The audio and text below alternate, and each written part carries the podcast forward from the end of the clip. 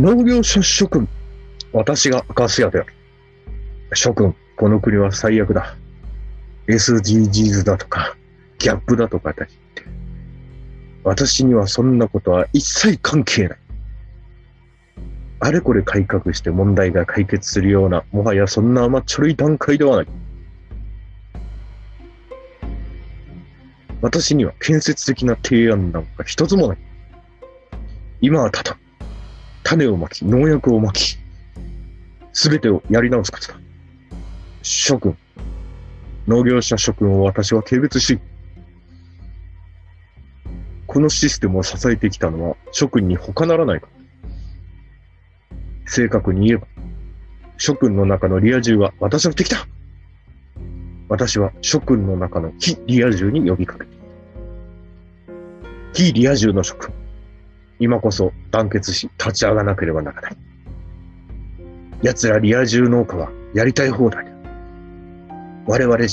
非リア充農家がいよいよもって生きにくい世の中が作られようとしている。非リア充農家の諸君。SNS で何かが変わると思ったら大間違いだ初春、SNS なんてリア充のお祭りに過ぎない我々、非リア充にとって、SNS のほどバカバカしいものはない。リア充が SNS をやれば、リア充が SNS で目立つに決まってるじゃないか。じゃあどうして SNS をしているのか。その話は長くなるから、ポッドキャストを聞いてくれ。YouTube チャンネルもあるから、どちらも見逃さないよ。私はこの国の非リア充農家に対する迫害にもう我慢なの。非リア充農家の職。リア充を説得することはできない奴らリア充農家、消費者は、我々非リア充農家の声に耳を傾けることはできない。奴らリア充が支配する SNS なんて、もはや滅ぼす以外にない。自己改造なんていくらやっても無駄だ。今進められている様々な取り組み。どうせすべて奴ら、リア充派のためのものじゃないか。我々非リア充派は、そんなものに期待もしないし、もちろん協力もしない。我々非リア充派はもうこんな SNS に何も望まない。我々非リア充派に残された選択肢はただ一つ。種をまくことだ。ぶっちゃけて言えば、もはや、添削しかない。非リア充者の職。これを機会に、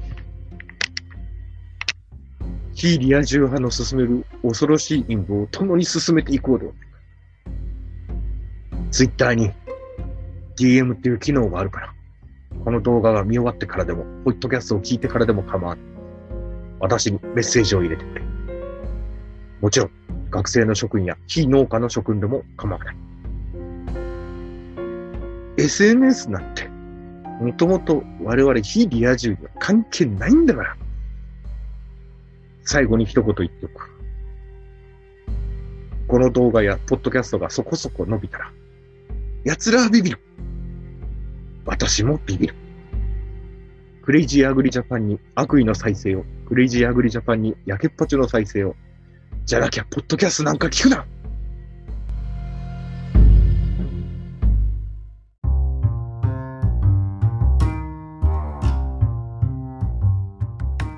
ということなんですけどもね、えー、全然陰謀なんかありませんし、えー、全くの冗談の演説で、まあ、2007年の東京都知事選のね、あるネタをパクったんですけど、急にね、夜に思いついたんでやってみました。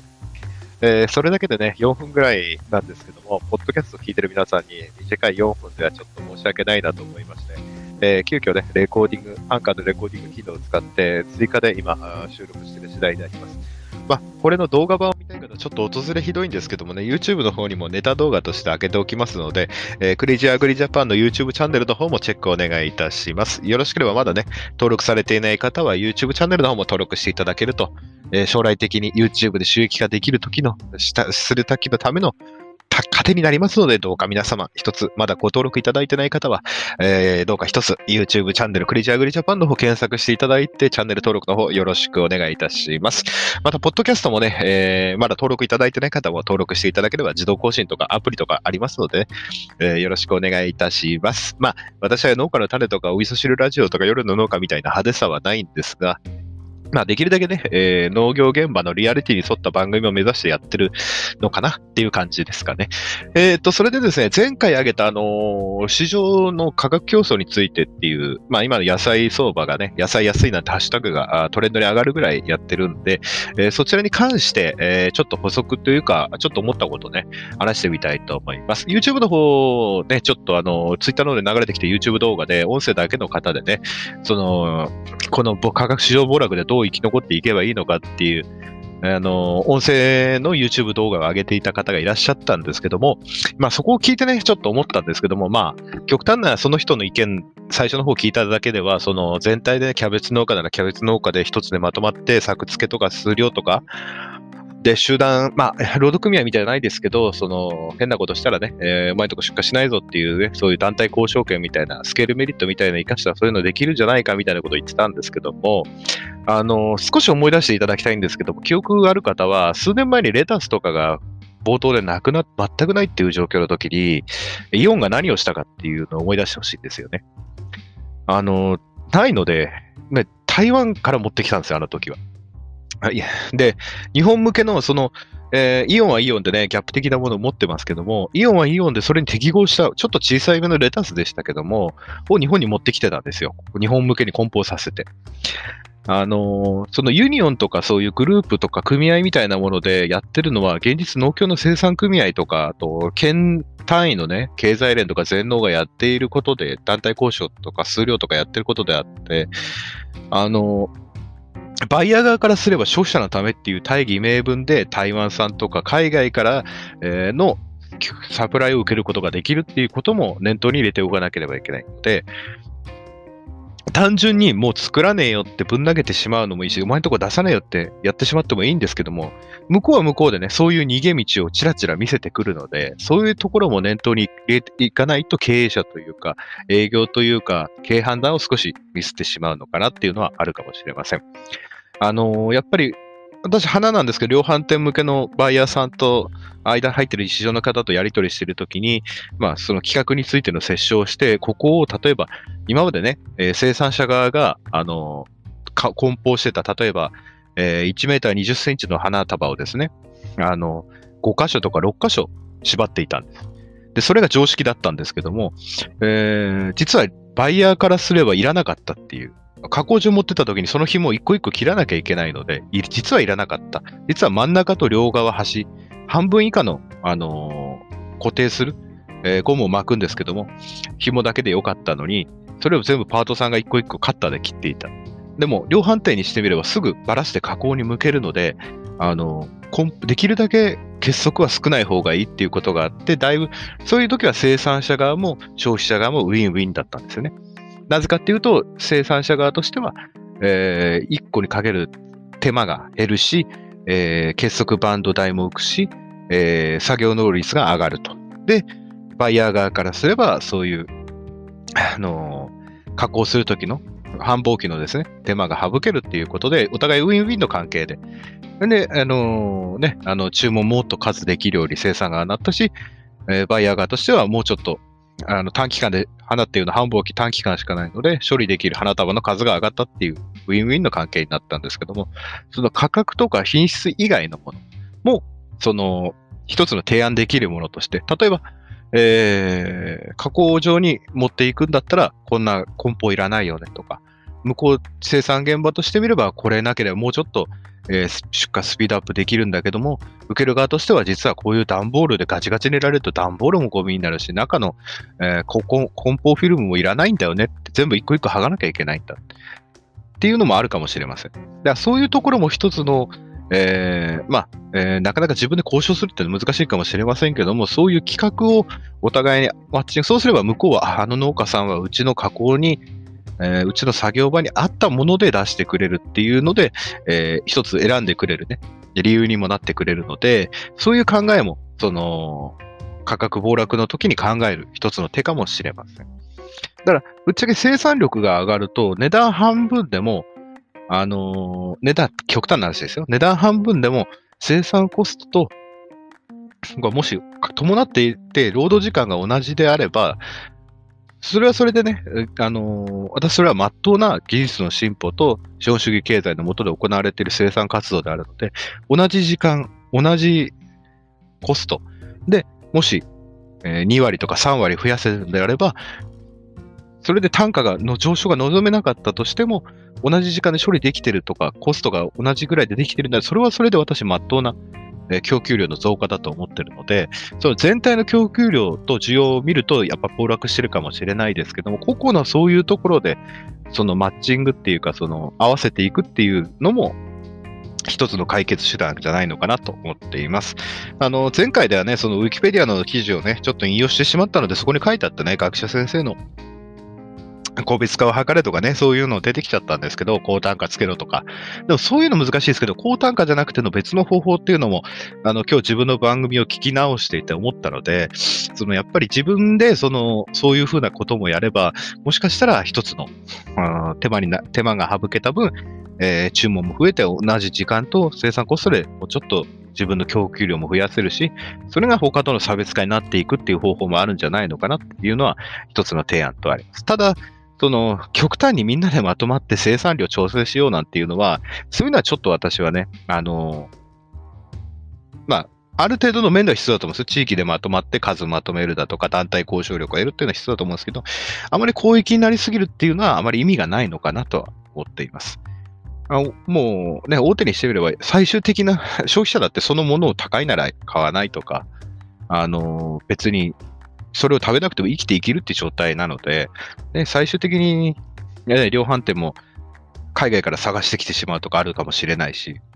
業務スーパーだってね、ブラジル産の鶏肉が一番売れてるんですから、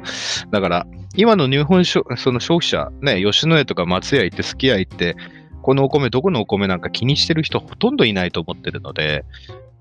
で、それ自分の食卓に並ぶのは国産がいいと思ってる方いるかもしれないですけど、もし自分が飲食店に行ってですよ、フランチャイズの安いお店に行って、安いというか普通のお店に行って、丼物がカツ丼とか牛丼出てきて、その時お米の品質気にしてる。まあ、モスバーガーなんかは産地表示してるからあれですけど、そんなに気にして食べてる人っているのかなっていうのは、常々私この番組で伝えてるんですけども、だからお米農家も国産だって言って安心しきってるといけないと思うんですよね。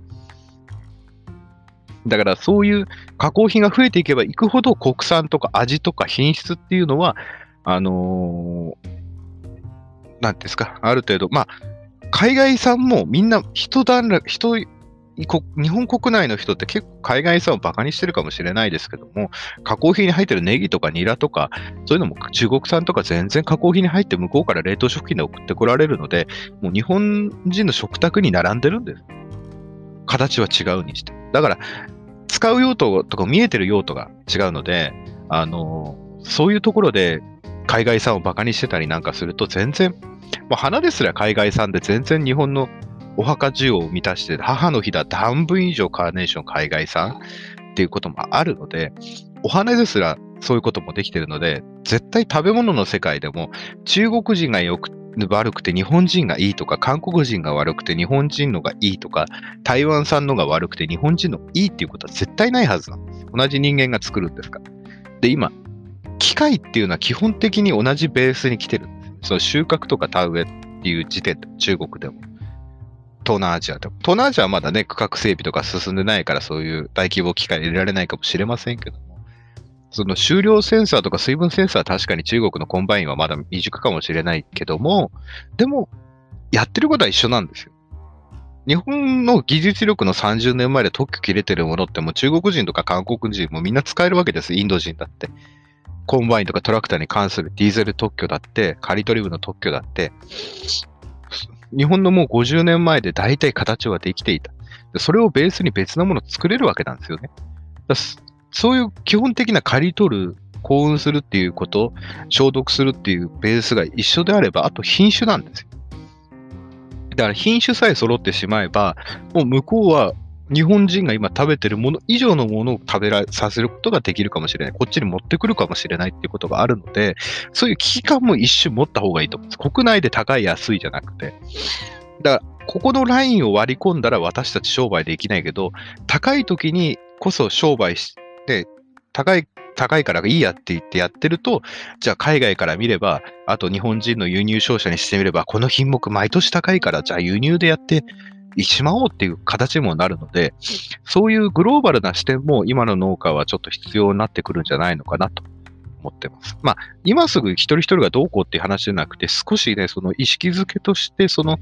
頭の片隅にこういう考えもあるんだよっていうのを、あの、持っていただければ、この番組を聞いていただけてるね、えー、ファンの皆様に少しでも貢献できたらなと思いますので、そう海外とのサプライヤーとの戦い、日本のバイヤーと消費者の戦い、で、日本の生産者との戦いっていうのもあると思うので、そういったところもね、えー、考えてみたら面白いんではないかなと思って、えーえー、追加で撮ってみました。あ全然前半、このこれを流す前半の あれは、本当に、あのね、あのギャグなのでね、全然お気になさらないでもらいたいと思います。ただ、そういうことはあるんだよっていう。で、国内で言うと、そうですね、補足すると国内で言うと、北海道があと10年かな、15年で、えー、道内の生産高8%ぐらい上げるって言ってるので、そういうところを注力していった方がいいのかなと思います。で、中、こあの北海道、北海道か、北海道が8%上げるって言ってたので、で、北海道で8%って言ったら、日本で一番作ってる北海道が8%上げるってことなので、インパクトはでかいわけですよ。ビーズとか、ビーツとか、えー、米だってね、北海道の品種改良ですごい美味しくなってますからね。で、すごい効率化が進んでいる農地の中で作られる北海道の生産高が8%上がるっていうのがどれだけインパクトがあるかっていうのを少し、あのー、考えていた方がいいかもしれません。あのー、まあ、北海道なんでね、雪に閉ざされる期間も長いので、まあ、そんなにすぐにね、影響出ないかと思うんですがね、多品目には。ただし、えー、米国類、にはかなりのあ衝撃が来るのではないのかなと思います。また機械化が進むと、えー、北海道の雪解け、温度がある程度望めて、熱もね、そんなに、えー、高温になることもない北海道で、えー、夏場ね、どんだけ生産量、火砕類、刃物類どんだけ出てくるか分かりませんし、えー、ほうれん草、葉物野菜の収穫期も進んでいきますし、ブラッコリーの収穫期ですら進んできてるので、それがもし夏の間北海道が冬の分まで取ってやろうってなった場合に、どれだけのインパクトがあるかっていうのを、これから10年、あとこれから新規収納する方、今農業やられてる方、若手の方は、そういうニュースに目を向けていった方がいいんではないのかなと。中国とか韓国とか台湾とかそういうのもありますけども、中国に関して言えば、今度国内向けの需要が盛り上がってきて、今度海外に出すほどの余裕がなくなる可能性が出てくるので、ただ中国は